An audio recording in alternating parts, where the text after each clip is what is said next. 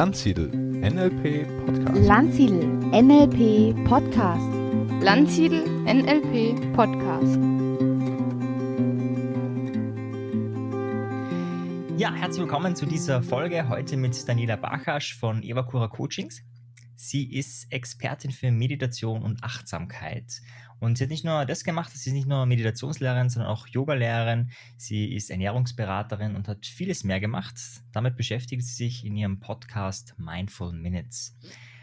Sie ist da sehr spezieller Fall, finde ich, weil sie nicht nur Informationen gibt, sondern auch wirklich in die Praxis geht. Sie macht dort äh, geführte Meditationen, ganz viele kannst du dir einfach kostenfrei anhören. Und sie beschäftigt sich auch mit buddhistischer Psychologie. Was das ist, werden wir gleich erfahren. Herzlich willkommen, liebe Dani. Ja, hallo, vielen Dank, dass ich da sein darf. Ja, auch wenn ich sehr speziell bin. Im positivsten Sinne, ja. ich hoffe, es ist auch so angekommen. Ja. Auf jeden Fall. Ja, ich finde, äh, dein Thema ist ja unglaublich äh, passend. Also generell ist so die winterliche Zeit, finde ich, eine, äh, sollte, könnte eine Zeit der Besinnung sein. Aber für viele ist ja jetzt auch eine Zeit ähm, der, der, des Sturmes. Ja, und du hattest ja, auch mhm. eigene äh, Stürme im, im äh, Leben erlebt. Da werden wir gleich zu sprechen kommen. Aber vielleicht, bevor wir dazu kommen, ähm, Meditation, ich glaube, so ziemlich alle Podcast-Gäste kennen das Wort, haben das schon mal gehört, manche machen es auch. Aber wie würdest du definieren, was ist Meditation eigentlich? Was ist Meditation für dich vielleicht auch? Ja, also da kannst du wirklich sagen, dass jeder braucht von Meditation etwas anderes. Und die allermeisten Menschen möchten Meditation nutzen. Das ist erstmal nur eine Technik, um aus dem Gedankenkarussell auszusteigen. Also quasi, um diesem Autopiloten zu entkommen, in dem wir ja tagtäglich drin sind. Und es gibt da auch ganz interessante Studien zu. Äh, wir wissen, dass wir über 50 Prozent unseres Tages tatsächlich nur auf Autopilot leben. Das mhm. heißt, über 50 Prozent unseres Tages leben wir passiv und es liegt nicht in unserer Hand. Und viele mhm. Menschen wollen ja auch aus negativen Gewohnheiten aussteigen. Und äh, da müssen wir eben da ansetzen, dass wir unser Denken verändern. Und das können wir mit Meditation machen. Ja. Sehr schön. Wow. Ja, da werden wir vielleicht auch äh, heute noch was äh, Spezielles erfahren. Aber vielleicht, du hast es schon ein bisschen angeteasert, negative Gewohnheiten auflösen. Warum sollte man noch meditieren? Also wenn du jetzt sozusagen einen Werbeblock für Meditation machen würdest, wie würde die aussehen? Warum sollte man genau damit beginnen? Mm, ja, also sicherlich das äh, seinen Geist wieder zu kontrollieren, also sich selbst an das Steuer zu setzen, ist eine der größten Vorteile von Meditationen. Und das ist das, was viele mit Sicherheit auch nutzen wollen. Doch heute ist wissenschaftlich zum Glück erwiesen, oder zum Glück, es ist gut, dass es das gibt, weil wir das eben dann auch untermauern können, mhm. dass Meditation ganz, ganz viele positive Vorteile hat. Wir haben unser Denken hängt intensiv oder ganz eng mit unserer Gesundheit zusammen. Wir können Meditationstechniken nutzen, um zum Beispiel zufriedener zu werden im Leben, um Dankbarkeit zu etablieren, dann sind wir dann auch bei der buddhistischen Psychologie, ja. um einfach äh, mehr Freude zu empfinden. Das heißt, Meditation wirkt sich unmittelbar auf unsere Lebensqualität aus positiv auf unsere Lebensqualität aus. Das ist das eine. Aber das andere ist, wir wissen auch, dass wir äh, unsere Gesundheit dadurch positiv fördern, indem sich eben Dinge in unserem Gehirn verändern, Strukturen hier. Und das ist alles super spannend. Also es gibt Unmengen Vorteile von Meditation, die man hier alle aufzählen könnte. Mhm. Und jeder alleine für sich würde schon dafür sprechen, dass wir meditieren sollten. Also alle mhm. möglichst regelmäßig meditieren sollten. ja. ja. Sehr schön. Du hast es schon angesprochen. Ähm, ich finde auch spannend, beim Thema Meditation haben wir das Glück, dass es eines der best erforschtesten Sachen ist. Also ich weiß nicht, wie viele tausend oder zehntausende Studien es gibt zum Thema Achtsamkeit und Meditation. Also es ist wirklich, es ist eine Fülle. Wir haben das ja in vielen Bereichen leider nicht. Zum Beispiel im NLP gibt es nicht mal, nicht mal annähernd so viele Studien. Das ist eine Anzahl, ja. Kommt noch. Ja, genau. Wenn, wenn irgendjemand berufen fühlt, das wäre natürlich schön. ähm, du hast jetzt schon ganz viel gesagt, ja. Also eben auch, es ist spannend, ja auch, es gibt ja so viele kleine Studien, auch zum Beispiel, dass einfach äh, Menschen mit Bluthochdruck, mhm. äh, dass es durch Meditation äh, epigenetisch sich verändern kann, dass mhm. diese Menschen dieses Leiden nicht mehr haben. Vielleicht magst du so ein bisschen auch von deinen Kunden oder den, deinen Hörern eingehen, was die so für Themen haben und vielleicht auch, was die schon gelöst haben oder besser geworden ist mit Meditation oder vielleicht auch ein paar Studienergebnisse zu den einzelnen Themen, weil ich finde, das wirklich ein sehr spannendes, mhm. breites Feld und es mhm. ist gar nicht so bekannt, dass das nicht nur ähm, aus dem Osten kommt, sondern dass wir das auch gut mhm. erforscht haben. Mhm. Nee, das ist, äh, viele denken, dass Meditation automatisch etwas mit Esoterik oder Spiritualität zu tun haben muss und das muss es überhaupt nicht. Ja, die Menschen, mit denen ich zusammenarbeite, haben ganz oft psychische Herausforderungen in ihrem Leben. Also zum Beispiel ist es so, dass ich äh, mit Menschen zusammenarbeite, die eben in der Kindheit Schwierigkeiten hatten. Und da sagen wir, oder auf der psychologischen Ebene sagen wir, dass sich eben diese inneren Kinder in der Kindheit herausgebildet haben, beziehungsweise bestimmte Glaubenssätze. Und oft nehmen wir diese Glaubenssätze, also diese festen Strukturen, so ist die Welt und so bin ich, mit in unser Erwachsenenleben. Also immer nehmen wir diese mit, wenn sie mhm. eben darüber nicht reflektieren und dann eben Wege gehen, um sie aufzulösen.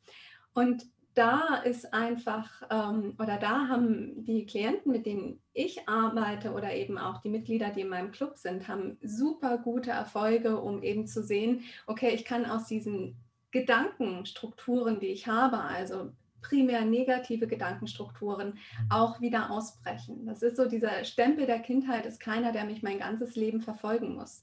Großes mhm. Beispiel zum Beispiel, viele haben ein Problem oder eine große Herausforderung mit Selbstwert. Mhm. Und wie können wir Selbstwert etablieren, wenn wir in unserer Kindheit nicht so groß geworden sind, dass wir durch unsere Bindungsperson psychisch so gestärkt wurden, dass wir als erwachsene Menschen dastehen und sagen, ich fühle mich gut mit mir und mhm. weniger von anderen Menschen eben die Rückmeldung brauchen, ey, du bist gut, dass wir uns auch gut fühlen dürfen. Mhm. Ja.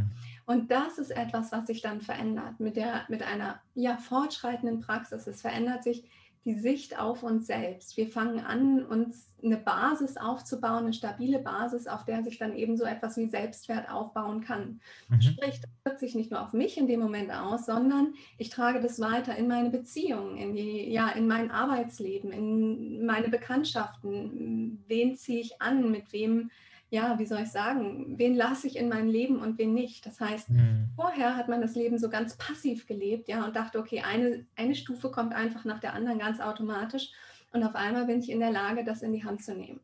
Und das ist, ich denke, viele meiner Klienten kommen aus diesem Bereich. Andere Leute oder andere Menschen haben, weil du auch gefragt hast nach Studien, das ist wunderbar wissenschaftlich belegt, haben mit Depressionen zu kämpfen. Und mhm. es gibt tolle Studien, es gibt ein ganz tolles Buch dazu, das heißt Buddha's Brain. Und es gibt tolle Studien, die eben in Verbindung damit gehen und sehen, mhm. dass Menschen, die regelmäßig meditieren, dass die eben aus diesem Zerstreuungsmodus im Gehirn rauskommen, dass sie mehr im präfrontalen Kortex vorne drin, mhm. drin sind, dass sie rauskommen aus dem limbischen System, das ist unser Gefühlssystem, dass das nicht mehr so stark ist, sondern eben der vordere Teil, der logische Teil, wo sie das einfach alles mehr ähm, kontrollieren können. Also zum mhm. Beispiel eine Impulskontrolle, aber auch eine Emotionskontrolle. Das wird alles gestärkt und das andere, und das kann man eben in Gehirnscans auch mittlerweile nachweisen, ebbt dann so ein bisschen ab. Und Menschen, die depressiv sind, haben da ganz, ganz tolle Erfahrungen mitgemacht. Und eben auch Menschen, mit denen ich zusammenarbeite. Ja, mhm. Süchte ist genau das gleiche Problem. Ja, nicht jede Sucht möchte ich jetzt sagen, doch im Allgemeinen Alkoholismus mhm. oder ja, ich arbeite oft mit Menschen zusammen, die ein Problem mit Ernährung haben, mhm. die zum Beispiel zu viel essen. Ich habe auch bei mir im Club Teilnehmerinnen und Teilnehmer, die äh, ihr Leben lang mit Essstörungen zu kämpfen hatten. Zu viel essen, sich dann zum Beispiel wieder übergeben. Und wir wissen mhm. eben über Süchte auch, also ganz wichtig, ich bin keine Psychologin. Ich habe ewig lang mich in dieses Thema eingearbeitet und bin spezialisiert auf buddhistische Psychologie. Und ich mhm. sage auch immer oder finde es ganz, ganz wichtig, dass solche Themen psychologisch betreut werden müssen. Mhm. Doch was wir oft sehen, ist, dass das Problem ist nicht der Alkohol oder das Problem ist tatsächlich nicht das Essen in dem Moment, sondern an der Basis stimmt etwas nicht. Da stimmt der mhm. Selbstwert nicht. Da stimmt die Fähigkeit, mit Frustration umzugehen nicht. Die wollen ganz, ganz viel mit anderen Dingen kompensieren. Und Meditation ist hier perfekt und eben die Techniken, die es hier drumherum gibt, um da einfach etwas zu verändern. Und so verändert sich die Sicht auf die Welt, es verändert sich ja die Grundlage dieser Menschen und so verändert sich eben dann auch die Sucht oder mhm. raus aus der Sucht hat wieder eine Möglichkeit, hat eine Chance. Mhm. Genau. Und ich arbeite aber auch mit vielen Menschen zusammen, die nicht so große Probleme haben oder Herausforderungen, sondern einfach für sich sagen, äh, ich habe äh, drei Kinder zu Hause, einen Haushaltspartner schaffe ich will nicht mehr. Marian, du hast ja jetzt auch einen kleinen Sohn. Ja, genau. genau, ja. Oder ich arbeite wahnsinnig viel und ähm, komme nicht mehr raus aus dem Denken, wache nachts auf und denke Mhm. sofort an meine Arbeit. Also Mhm. das ist eine ganze, ganze Bandbreite. Und da können wir ganz, ganz viel mit Meditation machen. Ja, also du siehst, ich bin ein totaler Verfechter. ja, ja, ich sehe dann. Das ist gute Werbung. Das passt auch wirklich gut äh, rein, weil für mich ist ja, also meine persönliche Definition von NLP, das ist keine offizielle, das ist jetzt die Marian-Definition, ist ja, NLP ist die Kunst, innere Freiheit zu erlangen. ja. Und das, was du jetzt gesagt hast, ähm, ist genau das, ja. Also Mhm. unabhängig äh, von dem, was außen ist oder auch im Inneren, Mhm. die Sucht und so weiter. Also das finde ich sehr spannend.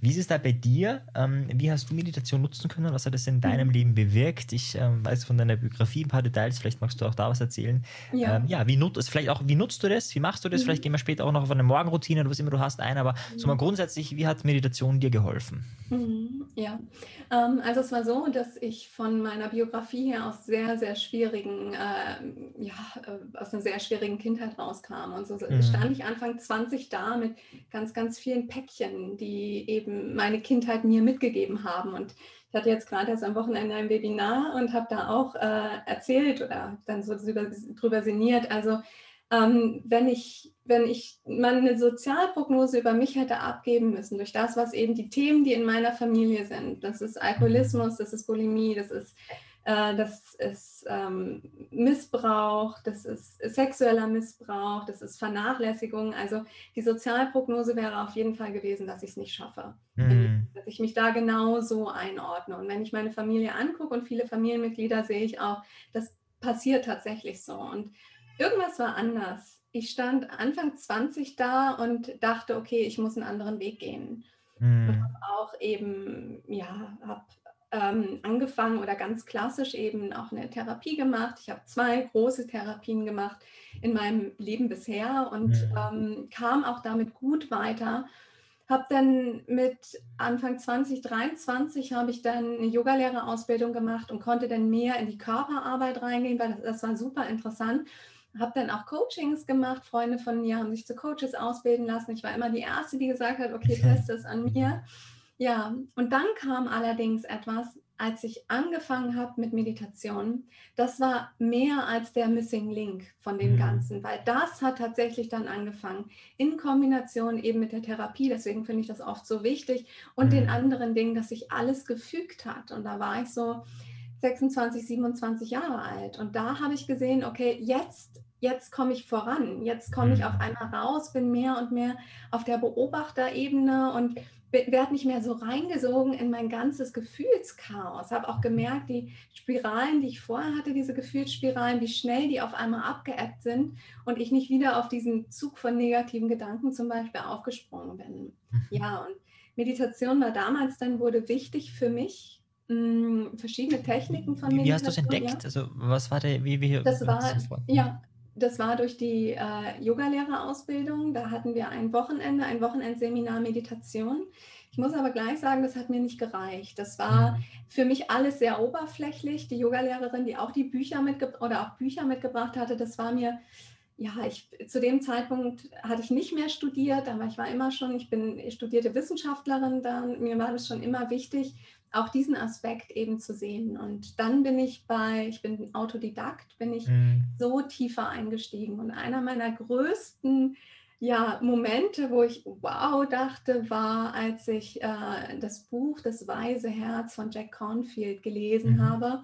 Da ging es dann eben in Richtung buddhistische Psychologie. Also du musst kein Buddhist sein, um dich damit auseinanderzusetzen. Es geht rein, also man könnte auch Buddhismus hier weglassen. Ich glaube, sie Mhm. wollen einfach nur damit eben betonen, dass das aus der Tradition herauskommt und es geht Mhm. um die Wissenschaft des Geistes. Und Mhm. das war einmal mehr für mich, wow, okay, ich bin dem nicht ausgeliefert. Ich putze jeden Tag Zähne, aber was ist mit meiner Gedankenhygiene? Ja, da kann man Mhm. ganz, ganz viel machen. Ja, und dann, das waren so diese, wo ich dachte, die Momente, ja, jetzt, jetzt ist es. Und dann bin ich weitergegangen und dann habe ich, ähm, das ist ganz wichtig quasi in meiner Biografie, weil da habe ich gemerkt, dass das wirklich klappt ähm, dass ich tatsächlich viel aufgebaut habe in den letzten Jahren. Als ich dann Anfang 30 wurde, ich schwanger und war dann also gewollt und auch sofort und ähm, dachte dann, okay, jetzt bin ich bereit. Vorher dachte ich immer, die Themen meiner Kindheit, so Mhm. oder so, ich werde Dinge auf meine Tochter übertragen, ja, aber Mhm. ich dachte, dann war ich bereit, dann dachte ich, okay, meine Tochter darf jetzt für sich selbst geboren werden, die darf ihr Mhm. eigenes Leben leben, die muss nicht so wie ich geboren werden, um das Leben meiner Eltern zu kompensieren. Ja. Ja, und dann dachte ich, so jetzt ist toll und gut und hatte den Plan im Kopf und äh, war super erfolgreich auch mit meiner Arbeit. Ähm, habe an einer großen internationalen Privatschule gearbeitet und habe schon alles so wirklich so bereitgelegt. So, wenn Clara kommt, äh, dann, meine Tochter heißt Clara, dann werde ich nach einer kurzen Zeit eben wieder einsteigen. Ja, Mhm. habe auch die, meine, meine Feuer im Eisen gelassen, Mhm. nee, meine, meine Eisen im Feuer gelassen, wie man so schön sagt. Ja, und dann kam meine Tochter zur Welt ähm, und zwei Stunden später wurde sie mir weggenommen und wir mussten, haben sofort festgestellt, dass äh, Clara sehr schwer krank ist und Mhm. das Leben, wie wir das haben, nie wieder so aussehen wird. Von verschiedenen Ebenen aus, dem Selbstverständnis, was ich vom Leben hatte, Mhm. die, die Emotionen, die Bandbreite an Emotionen, die ich so noch nicht kannte, was es heißt, wenn das Kind sterben könnte, Mhm. was es heißt, das Kind weggenommen zu bekommen, Mhm. was es heißt, nicht zu wissen, was morgen ist. Und Mhm. das ist das eine. Und das andere ist aber auch dieses tatsächlich dieses rein praktische, weil so geht es nicht mehr weiter. Ich konnte an die Schule nicht zurückkehren, war für mich vom Denken her kein Problem, weil natürlich meine Tochter geht vor und sie braucht einfach einen gewissen Raum. Sie darf zum Mhm. Beispiel momentan auch noch nicht mit anderen Kindern spielen, aufgrund der Infektgefährdung. Sprich, wir haben äh, nicht die Möglichkeit, sie eine Betreuung zu geben. Mhm. Ja, und um jetzt aber wieder den Bogen zu spannen, mh, was ich dann gemerkt habe, ist diese Widerstandskraft, die Resilienz, da spricht man ja. Ja. so schön von, die innere Stärke, die ich vorher aufgebaut habe, die konnte ich da nutzen, in dieser Mhm. Situation. Das heißt nicht, dass es mir nicht schlecht ging, weil das denkt man oft, dass wir eben, äh, dass, äh, dass wir Meditation und diese Techniken damit nutzen, dass es uns immer gut gehen wird. Das Mhm. überhaupt nicht. Es war Mhm. es war die Hölle und ihre Krankheit, die momentan nicht so viel fordert. Aber wenn sie da ist, und das können wir nicht vorhersehen, wann es passiert, dann ist es ein Albtraum. Mhm. Natürlich. Und ja, die Emotionen sind da und ähm, ich kann gut mit diesen Emotionen umgehen, um wiederum meiner Tochter zu signalisieren, da wo wir gerade gehen und stehen, egal ob wir es wollen oder nicht, ähm, das, das schaffen wir. Denn die Schritte gehen wir, weil viel Mhm. Leid von dem, was wir erzeugen in unserem eigenen Leben, hängt damit zusammen, dass wir uns so sehr gegen das Leben stemmen, wie es gerade ist und wie es gerade funktioniert und was uns eben gegeben wird und was an Schicksalsschlägen auftaucht. Ja. Ja, Genau. wow, ja, sehr berührend. Also, Mhm. Das sind jetzt einige, einige Meilensteine, von denen du erzählt hast und auch einige berührende.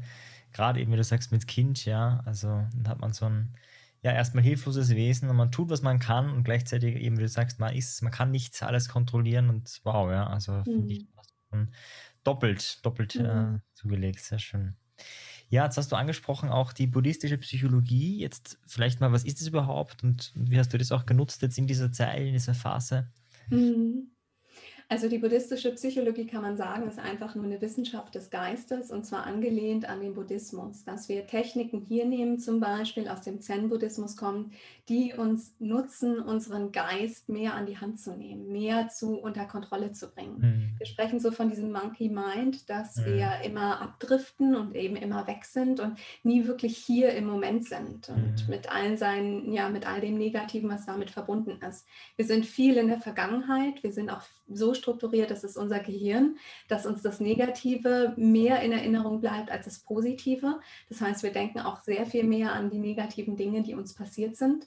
Das Mhm. ist das eine. Oder eben an die Zukunft. Und die allerwenigsten von uns denken, ja toll, meine Zukunft wird schön werden und das wird schon alles klappen, sondern wir sind eben in diesen negativen Gedankenspiralen drin. Und die Mhm. buddhistische Psychologie können wir eben nutzen, um dort, ähm, ja, um dort einfach eine Ruhe und eine Klarheit reinzubringen und auch zu Mhm. sehen, Emotionen haben ein, sind ganz, ganz wichtig hier, dass wir ähm, auch mit unseren Emotionen anders umgehen können, Mhm. dass wir in der Lage sind, ähm, uns, ja, uns, äh, wie soll ich sagen, uns aus Emotionen auch selbst wieder rauszuholen, Mhm. anstelle davon uns gegen, dagegen zu stemmen. Viele Menschen haben Angst vor negativen Emotionen, haben ein Leben so aufgebaut, dass sie möglichst wenig davon empfinden. Negative Emotionen kommen, ob wir wollen oder nicht, weil sie einfach zum Leben mit dazugehören. Und Ja. das ist auch Buddhismus. Es zeigt diese zwei Seiten. Wir haben, haben zwei Pole im Leben. Das eine ist ganz banal das Gute und das eine ist das Schlechte. Ja. Und wenn wir uns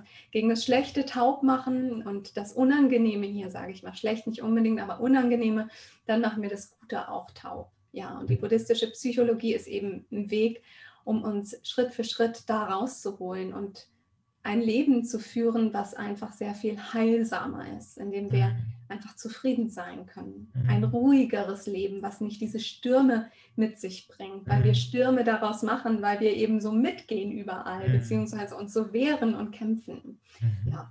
Spannend. Ich glaube, da haben wir auch eine Gemeinsamkeit. Also auch manche, die NLP anfangen, äh, sind dann auch sehr begeistert Bezug auf Emotionskontrolle und manche haben uns so die Fantasie, hey, wenn ich das dann, so ging es mir am Anfang auch, wenn man das dann wirklich beherrscht, dann, dann. Mhm. Nicht, dass man unsterblich ist, aber dann, dann hat man so dieses Negative nicht mehr. Mhm. Das sehe ich heute ganz anders. Ich sehe es so, also ich finde auch Trauer, Wut, Angst, Ekel, also das gehört Scham, gehört alles dazu. Mhm.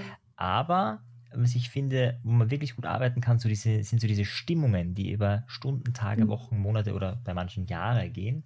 Und da finde ich, kann man, kann man wirklich gut ansetzen. Ja, also das Mhm. eine ist sozusagen traurig zu sein, wütend zu sein, das ist ganz natürlich. Die Frage ist, trage ich die Wut halt noch äh, in zwei, vier, fünf, acht Wochen auch noch mit mir mit? Äh, oder Mhm. äh, habe ich dann Methoden, Tools, eben wie zum Beispiel Meditation, um das, um das runterzubringen? Siehst du das auch so oder wie ist da dein Zugang zum Thema Emotionen? Nee, das sehe ich absolut so. Ähm, Meditation, äh, Meditation, Emotionen sind halt auch sehr, sehr wichtig, um uns etwas Mhm. zu zeigen im Leben. Um die wollen uns, also auch die negativen, vor allem die negativen, die wollen uns auch etwas bemerkbar machen oder ja, Mhm. uns eben etwas zeigen. Ähm, und deswegen ist es wichtig, dass wir uns mit diesen auseinandersetzen. Aber du hast ja noch mehr gesagt. Es gibt diese Emotionen, die, die wir auch gerne wieder gehen lassen können. Ähm, jetzt, mir fällt gerade spontan dazu ein, dass als ich meine Tochter abgeben musste, also als sie mir weggenommen wurde, das tut heute immer noch weh. Das Mhm. ist nicht mehr so Ja. groß, wie es damals war, aber es tut weh. Ja. Ähm, und das ist eine Emotion, da weiß ich auch ganz klar, die wird sich verändern, die wird sich abschwächen, aber ich werde auch mit 80 noch dastehen und sagen, das hat wehgetan. Mhm. Ähm, und dann gibt es äh, andere Emotionen, da lachen wir oft im Nachhinein drüber. Mhm. Das ist, wenn ich ähm, meine, etwas, was wir natürlich nicht spüren wollen und auch nicht wahrhaben wollen und auch nicht drüber rede, dass wir äh, drüber reden, dass wir zum Beispiel jemanden um etwas beneiden. Ja, dass ich meine beste Freundin beneide, dass jetzt das und das bei ihr passiert. Das darf in der Freundschaft nicht passieren, ja. Mhm. Und das ist so eine Emotion, die ist in dem Moment da und die geht dann auch irgendwann wieder weg. Mhm. Ja. Aber trotzdem ist es in dem Moment für mich äh, sinnig, sie einfach mal zu spüren und wahrzunehmen. Aber sie nicht, so, nicht zu ernst zu nehmen. Ja. Ja. Absolut. Ja, Mhm. absolut. Und apropos nicht ernst nehmen, wie machst du es? Also was ist so, hast du ein Morgenprogramm, ein Abendprogramm? Wie, wie ist deine Meditationspraxis? Wie sieht das aus? Wie darf man sich so einen klassischen Tag von der Dani vorstellen? Was machst du da so? Ja. Ja, also idealerweise kehre ich morgens meine Tochter aus dem Schlafzimmer raus. dann habe ich hier Zeit für mich und ähm, ich mache so ähm, eine Grundmeditation. Für mich ist es ist eine freie Meditation, ist für mich wichtig, auf die Atmung meditieren. Das ist so der Einstieg, ähm, auch für viele andere. Und ähm, da ist es so, dass es so zweigeteilt ist, dass es oft etwas ist, wo ich tatsächlich in eine Ruhe reingehe, in, in vielleicht mich auf was fokussiere in dem Mhm. Moment, je nachdem, wie auch meine Gedanken gerade sind, ja, ob ich Mhm. mich vielleicht aufs Zählen fokussiere äh, oder nur auf die Atmung. Und der zweite Teil ist, dass ich gewisse Qualitäten in mir fördere, wie, wie Dankbarkeit, ja, dass ich eben, das ist eine buddhistische Meditation, das ist eine der urbuddhistischsten Meditationen, wird heute auch im Westen sehr stark oder viel verbreitet, ist Mhm. eben, dass ich dass ich in mir aufkommen lasse, wofür ich dankbar bin und natürlich damit verbunden auch das Gefühl äh, von Dankbarkeit, weil das ist das, was uns eine Menge Zufriedenheit schafft. Also Mhm. Den Fokus auf das richte, was, was, was, ich ein, was einfach gut ist in meinem Leben.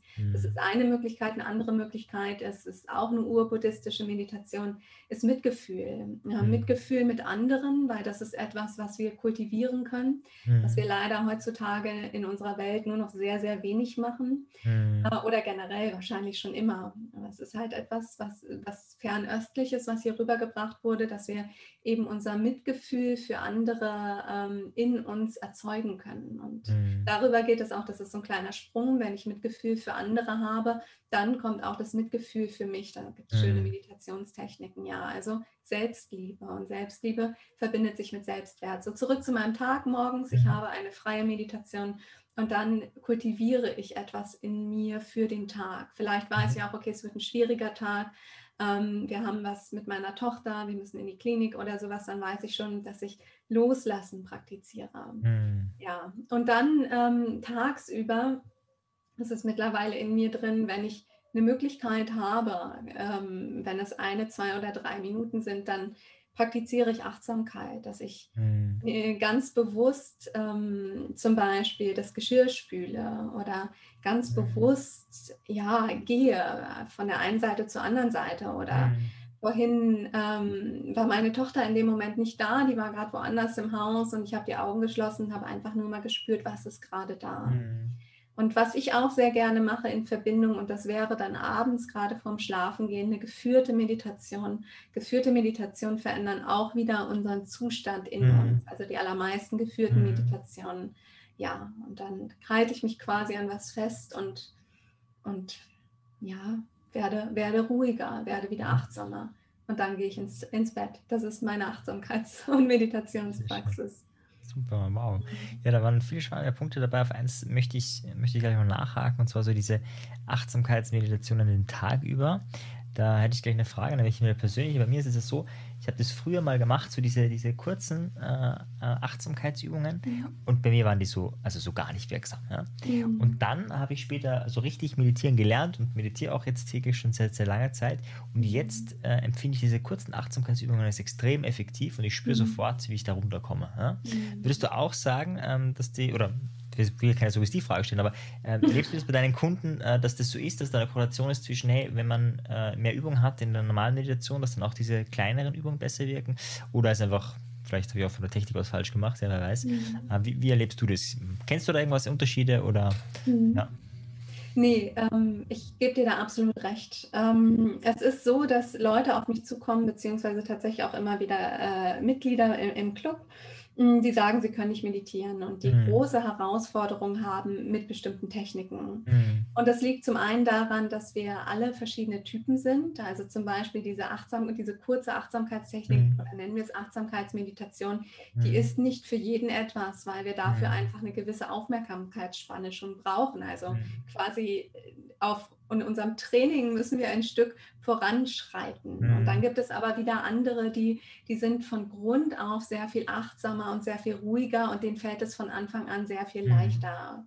Es ist aber so, wenn ich ähm, mit meinen Klienten und Teilnehmern eben genau die Meditation finde, die sie brauchen. Da gibt es verschiedene Meditationen, die denjenigen da abholen, wo er gerade steht. Mhm. Und sie mit der Zeit merken, okay, es funktioniert tatsächlich. Mit der Zeit sind übrigens äh, wenige Wochen, ja, dass sie Mhm. merken, okay, ich kann doch eine Ruhe in meinem Kopf reinbringen, Mhm. ja, ich kann es aushalten, mich hinzusetzen. Ich kann vielleicht mich sogar so ein bisschen lösen von dem Fokusobjekt, das Dani mir gegeben hat und ein bisschen freier werden in Mhm. dem. Die schaffen es dann auch in der Regel, sich auf andere Meditationstechniken irgendwann einzulassen und sind dann Mhm. da sehr viel erfolgreicher. Also ich muss dir absolut recht geben in dem, was du gesagt hast. Das ist auch meine Erfahrung, die ich gemacht habe. Naja, sehr schön. Ja, jetzt Mhm. werden vielleicht viele auch neugierig sein. Ähm, vielleicht auch so, hm, okay, vielleicht ist es doch was für mich. Wir haben sich auch einige Hörer, die noch nicht meditieren. Und ähm, wir haben schon vorher gesprochen, wir machen ein kleines Experiment. Und zwar ähm, wirst du uns äh, eine, eine kurze geführte Meditation oder eine kurze Technik beibringen. Ich weiß es ja selber noch nicht, also ich bin auch gespannt. Ich mache dann einfach mit, ja. Ähm, vielleicht vorher für die Zuhörer ganz wichtig, wenn du im Auto bist, jetzt bitte nicht mitmachen, wenn du irgendwie, ja, äh, sch- schwere, große Maschinen betätigst oder irgendwie deine, irgendetwas deine Aufmerksamkeit äh, betätigt, dann äh, hör jetzt wieder weg. Also dann ist diese Meditation nicht für dich gedacht. Ähm, das wäre fahrlässig. Aber für alle anderen, äh, die gerade nicht am Laufen sind und die gerade die Zeit haben, ähm, hat die liebe Dani eine kurze Meditation für uns vorbereitet. Ja, liebe Dani, ich überlasse dir das Feld. Ja, vielen Dank. Okay. Also was ihr machen könnt, ihr könnt entweder liegen, stehen oder sitzen. Das ist momentan komplett egal. Versuch eine Position einzunehmen, in der du durchaus entspannt bist, also dass dein Körper dich nicht irgendwie gleich herausfordern wird, weil sich irgendwas wehtut oder irgendwas drückt. Und dann schließe mal für einen Moment deine Augen. Das machen wir ganz klassisch, damit wir uns nicht mehr so viel oder so sehr abgelenkt werden drumherum. Und wenn du möchtest, leg deine Hände mal ganz offen, gerne mit der Handfläche nach unten oder oben, irgendwo ab, irgendwo hin. Und dann wandern wir auch schon gleich zu deinen Gedanken. Und ich bitte dich, dass du dir jetzt einfach mal einen kurzen Moment nimmst. Ich werde auf die Uhr schauen. Na, einigen wir uns auf eine Minute, in der du nicht denkst. Also an gar nichts denkst.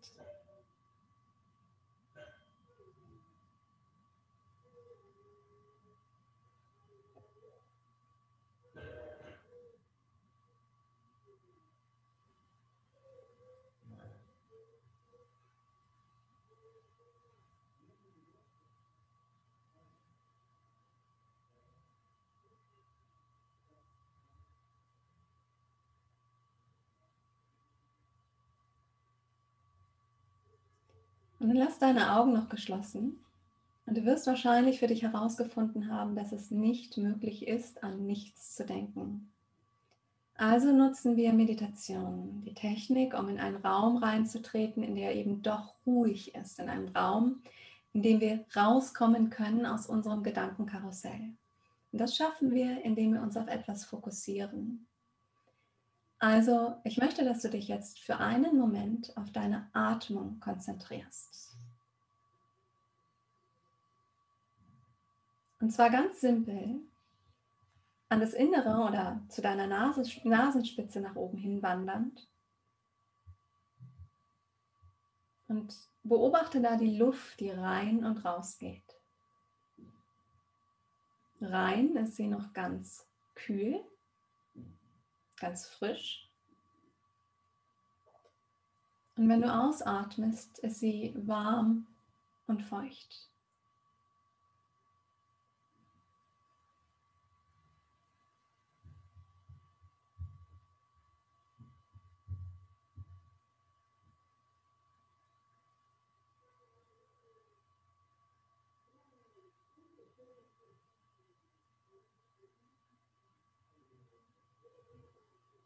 Und wenn deine Gedanken abdriften und dir fällt das auf, dann wander wieder zurück zu dem Gefühl an deiner Nasenspitze bzw. an den Nasenflügeln.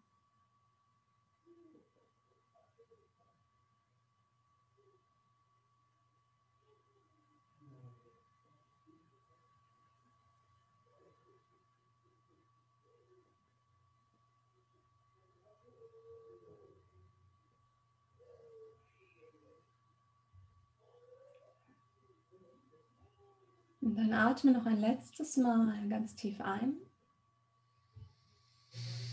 Und einfach vollständig wieder aus. Und dann öffne deine Augen. Eine ganz simple Technik. Sehr schön, ja. Willkommen zurück auch für mich. Ich war gerade auch woanders, sagen wir so, oder bei mir, so meine ich sagen, nicht woanders. Ja, sehr schön. Ich fand, du hast da gleich schon die nächste Frage, die ich gehabt hätte, beantwortet. Ähm, für mich war jetzt auch spannend, weil du hast gesagt, denk an nichts und das Erste, was passiert ist, ich habe kurz gedacht, dachte ich, ach, fokussiere ich mich auf den Atem. Dann habe ich mich auf den Atem fokussiert und war so, nee, ich soll an nichts denken. Und dann, also wie geht es die Aufmerksamkeit nach oben, dann hat das mit Denken nicht funktioniert, dann war wieder der Atem da. Also das, da war ich schon, schon konditioniert. Sehr schön. Der Meditationsprofi. ja, ja, ja.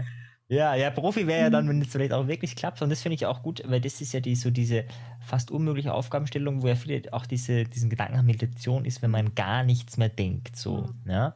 Ein äh, Irrglaube. Mhm. Genau, genau, ein Irrglaube. Wie stehst du dazu? Ist das dann die Meisterschaft, wenn man irgendwann so weit ist? Oder, oder wie, wie ist das? Oder ist das ein, ein, ein, ein Mythos? Äh, was, was steckt da dahinter, zwischen, hinter diesem Nichtsdenken?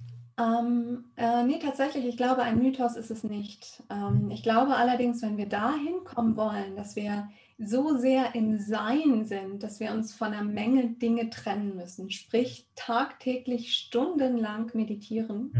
Mhm. Ähm, eine Familie stünde da auch konträr dagegen. ja.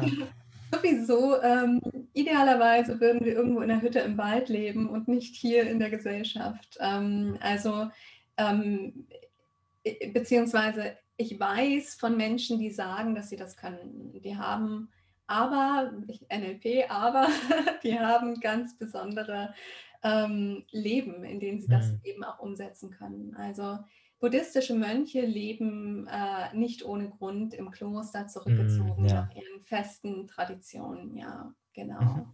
Ähm, für mich ist es so, dass ich für mich mal in einer 10-Minuten-Meditation, das war das erfolgreichste, da habe ich es aber auch so ein bisschen beobachtet, da kamen in 10 Minuten zwei äh, Gedankengänge rein.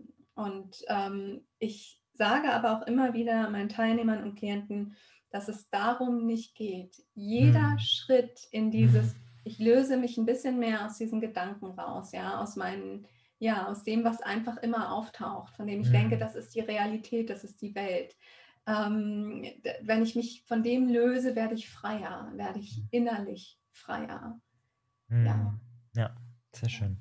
Ja, wenn man diesen Weg der Freiheit geht und, und meditiert, dann gibt es ja sicher auch manche, die ähm, sich von diesen Ablenkungen besonders gestört fühlen. Ich meine, du hast dann schon einen Hinweis Ja. gegeben, einfach auf etwas fokussieren wie den Atem. Ähm, was, was für einen Tipps gibst du deinen Klienten, deinen Teilnehmern, wenn sie sagen, boah, aber ich bin da, ich, also gerade beim Meditieren denke ich doppelt so viel, ja, den ganzen Tag über denke ich nur halb so viel, aber wenn ich meditiere, dann noch mehr so auf die Art. Äh, was Mhm. sagt ihr denn? Was ist da dein, deine Technik, dein, dein Tipp? Also e- erstmal sind es oft Menschen, die noch nicht lange meditiert haben und Mhm. am Anfang stehen und sich gleich abgeschreckt fühlen. Mhm. Und da ist es eines der ersten Dinge, die ich sage, ist, es kommt über die Zeit. Und es kommt nicht mal über eine lange Zeit, sondern es ist wissenschaftlich erwiesen, dass es fünf bis zehn Minuten, fünfmal in der Woche sind, die ausreichen. Und dann kann man nach vier Wochen die ersten Ergebnisse schon sehen auf der Gehirnscan-Ebene. Ja. Das heißt, wenn wir feinfühlig sind, dann merken wir das auch im Körper, es hat sich etwas verändert. Mhm. Das ist das eine. Und das andere ist, ich hatte zum Beispiel neulich eine Klientin, die ihr Nachbar war sehr laut und das Mhm. hat sie immer schon geärgert. Und dann kam natürlich in dem Moment, wenn sie meditiert hat und der Nachbar war dann noch laut, kam der Ärger noch mit rein. Und Mhm. da war es dann so, dass wir, also wir haben erstmal geguckt, dass wir vielleicht an diese Noise Cancelling äh, Kopfhörer rankommen. Ja. Äh, die waren ihr ein bisschen zu teuer, dass wir dann tatsächlich erstmal über geführte Meditationen gehen. Aber du hast ja auch gefragt, wenn die Ablenkung im Innern ist. Und Mhm. das ist einfach ein, ein, ein Wissen darum, dass es darum geht, diese Ablenkung auch zu beobachten, dass Mhm. der Gedanke reinkommt, dass der Ärger reinkommt. Und das ist ja das auch, was mit der Zeit dann passiert bei Meditation ist, dass ich mehr zum Beobachter werde von diesen, Mhm. Von diesen, was in mir vor sich geht. Ich gehe mehr auf die Et- Metaebene. Ja. Und die, die von Anfang oder am Anfang solche Herausforderungen haben, die haben eigentlich ideale Startbedingungen, weil derjenige, der sich hinsetzt, die Augen zumacht und sofort entspannt ist, der, da ist nicht wirklich am Anfang ein Training da, ja. Aber diejenigen, die sich von Anfang an hinsetzen können und sagen können, okay, jetzt geht es darum zu beobachten, was Mhm. in mir aufkommt, neben und gar nicht primär darum, dass ich erstmal Mhm. nichts denke, das ist ein tolles Training und das verändert auch die Gehirnstruktur auf eine bestimmte Mhm. Art und Weise. Das ist also etwas ganz, ganz Tolles, ja. Sehr schön. Ja, und das Mhm. auch wieder, wenn ich da so ein bisschen die Verbindung zu NLP schaffen darf. Ähm, wir haben im, in der NLP diesen Begriff Utilisationsprinzip. Das Mhm. heißt, egal was uns der Klient, der Kunde oder wer auch immer schenkt an Problemen, ja, Mhm. sei es die Depression, sei es, dass er NLP schlecht findet oder Hypnose, weil er nicht funktioniert oder Meditation nicht funktioniert oder Geräusche im Außen sind, dass wir dann das eben nutzen. Ja, also der, der Klassiker bei uns ist, ähm, wenn äh, du jemanden hypnotisierst und da ist der Gedanke da, ähm, das muss jetzt alles ganz ruhig und achtsam sein und du weißt, oh je, in zehn Sekunden ähm, läutet die Glocke sehr laut draußen, äh, das wird den rausbringen, dass man genau das nutzt und sagt, hey, und jetzt wirst du gleich ein sehr lautes äh, Signal von dem Unbewussten bekommen oder wie auch immer. Und dann äh, bringt es die Leute sogar noch tiefer. Ja? Also das ist auch so ein bisschen bei dir, dass du sagst, okay, man könnte auch eine Meditation machen, wo man diese Geräusche aufnimmt. Habe ich das richtig verstanden? Oder? Mhm, ja. Mhm, ja, sehr schön. Genau. Genau, also in dem Sinne wäre dann Ihr Schritt, äh, dass ähm, der Nachbar ist äh, sehr laut und dann würden wir darüber meditieren, über die Stimme des Nachbarn und gucken, Mhm. ähm, welche Emotionen eben in ihr Ja. in dem Moment ausgelöst werden, welche Gedanken sich darum auf, ja, darum herumgehen und wie können wir da quasi einen Schritt zurückgehen von Mhm. diesem inneren Film, der sich dann bei ihr abspielt, sofort und das Mhm. mehr so, es gibt eine tolle Meditation zum Beispiel auch, das heißt, ist auch in meinem Podcast, das ist so den Film des Lebens sich Mhm. anschauen, vor allem auf einer Leinwand und innerlich davon zurückgehen und auf einer Metaebene gehen, ja, und eben zu beobachten, uns zu beobachten. Mhm. Ja. Sehr schön, ja. Das sind auch wieder viele Parallelen. Will ich jetzt gar nicht noch, äh, wir können, glaube ich, noch ewig reden, ja, aber wir müssen auch irgendwann zum Punkt kommen.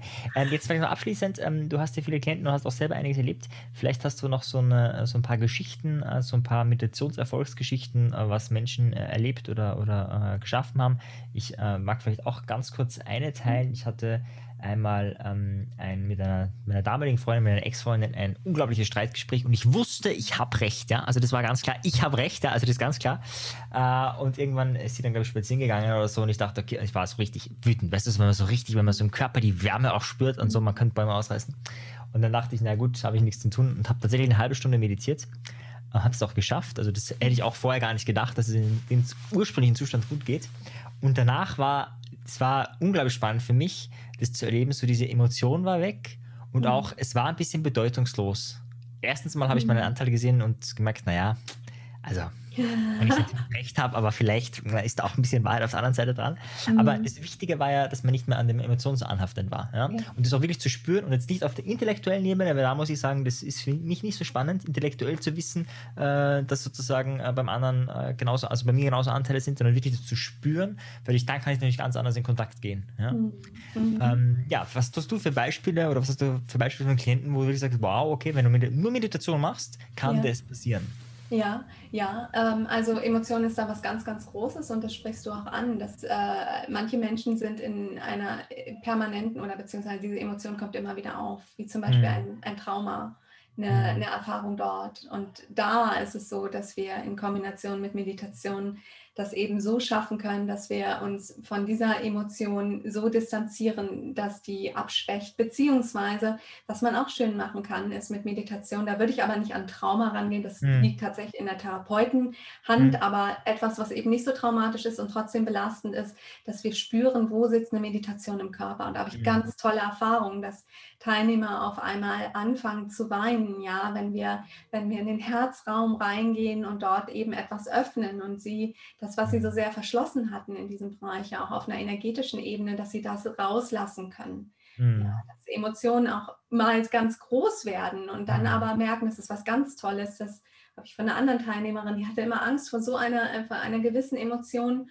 war das bei ihr, das war ähm, Versagensangst. Und dann sind wir in den mhm. Körper reingegangen, haben mal gespürt, wo ist das? Und auch eben im Kopf, auf der mentalen Ebene. Und diese Versagensangst wurde so groß und dann wurde sie aber klein und ist einfach gegangen. Und mhm. wo ich jetzt aber gerade noch dran denken musste, ist ähm, gerade im Thema Suchtbereich, weil du hattest gesagt, dass ich Ernährungscoach bin. Bei mir ist es mhm. speziell, ich bin äh, Mindful Eating spezialisiert. Das ist eine Kombination aus Ernährungspsychologie, ähm, ähm, Achtsamkeitstechnik aus dem Zen-Buddhismus und ähm, die moderne Verhaltensforschung. Und mhm. so arbeite ich mit Menschen auch. Und wir kompensieren oft etwas, was wir im Leben nicht aushalten können, durch ganz klassisch Ernährung. Das ist mhm. etwas weit verbreitetes, auch durch andere Dinge.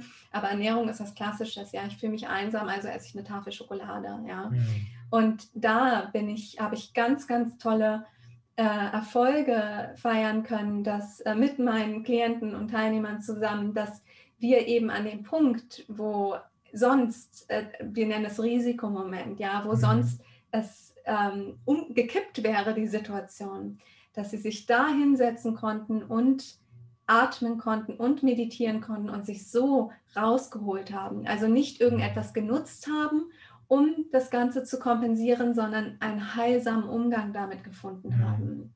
Ja, das ist jetzt das, was mir spontan eingefallen ist. Aber deine Wut war es ja auch. Es war ein Risikomoment, ja. Das ist ein Streit, ein wahnsinniger Streit mhm. stand da bevor. Und genau das ist es auch. Das ist das nächste, was ich sehe. Ist, wir sehen wieder mehr ähm, zwischen Reiz und Reaktion, sagt man so, entsteht ein Raum. Ähm, und diesen Raum schaffen wir durch Meditation. Und der Reiz ist da. Mein Partner sagt das und das. Und früher haben wir einfach nur reagiert und auf einmal mhm. kommt da ein Raum und wir sehen, wir, die Reaktion liegt in unserer Hand und wir ja. sind auch verantwortlich für die Reaktion. Wir geben mhm. so gerne dem anderen die Schuld. Äh, du mhm. hast mich wütend gemacht mhm. zum Beispiel. Ja, ja, ja. ja und das ist, das ist etwas, was ich eben regelmäßig sehe. Das, und ja. wenn wir die Verantwortung wieder übernehmen, beziehungsweise wissen, ey, meine Reaktion liegt in meiner Hand, das ist für viele lebensverändernd. Mhm. Sehr schön, ja. Ja, ich finde äh, wunderschön, man könnte sich noch ganz viel über die Parallelen unterhalten. Gerade auch, du gesagt hast, du hast mich wütend gemacht, dass, die solche Sätze analysieren wir in NLP, haben da eigene Fachbegriffe, wie wir das betiteln. Mhm. In dem Fall wäre es jetzt Ursache, Wirkung und äh, da ist jetzt so die Praxis dazu, äh, so ein bisschen dieses Thema Meditation, Achtsamkeit. Sehr, sehr spannend für die Leute, die jetzt sagen, boah, cool, ähm, da würde ich jetzt gerne mehr wissen. Wo findet man dich, äh, wo kann man mehr von dir erfahren? Äh, und ja, wenn man Interesse hat, wie kann man dich kontaktieren? Mhm. Ja, also ich habe ganz, ganz mittlerweile, kann ich wirklich ganz bescheiden sagen, einen sehr, sehr erfolgreichen Podcast, der heißt Mindful Minutes in wenigen Minuten bei dir und der ist überall zu finden, ja. Äh, und das ist der Einstieg für viele, die sich einfach anhören, äh, wie denke ich, wie arbeite ich. Und dann kommen sie darüber auf meine Seite, auf mein quasi zu meinem Unternehmen evakura.de.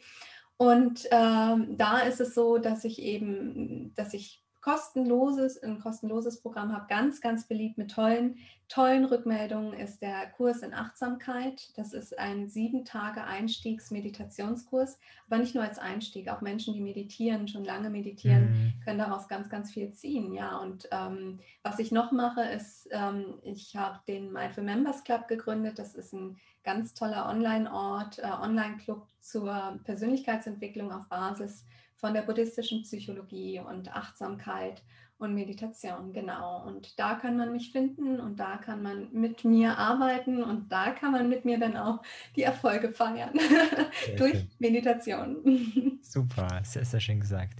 Ja, vielen lieben Dank an dich, liebe Dani. Ich hoffe, du als Zuhörer, Zuhörerin hast was mitnehmen können, kannst vielleicht auch ein bisschen mehr Achtsamkeit in deinem Leben praktizieren und ein bisschen mehr ins Innen kommen. Gerade in der Zeit, wie es jetzt ist, finde ich, glaube ich, eine tolle Idee. Vielleicht ähm, lädt dich das Außen so stark ein, im Außen zu sein, dass du sagst, nee, und genau das deswegen äh, achte jetzt auf mich, schaue in mein Inneres. Vielen lieben Dank, liebe Dani.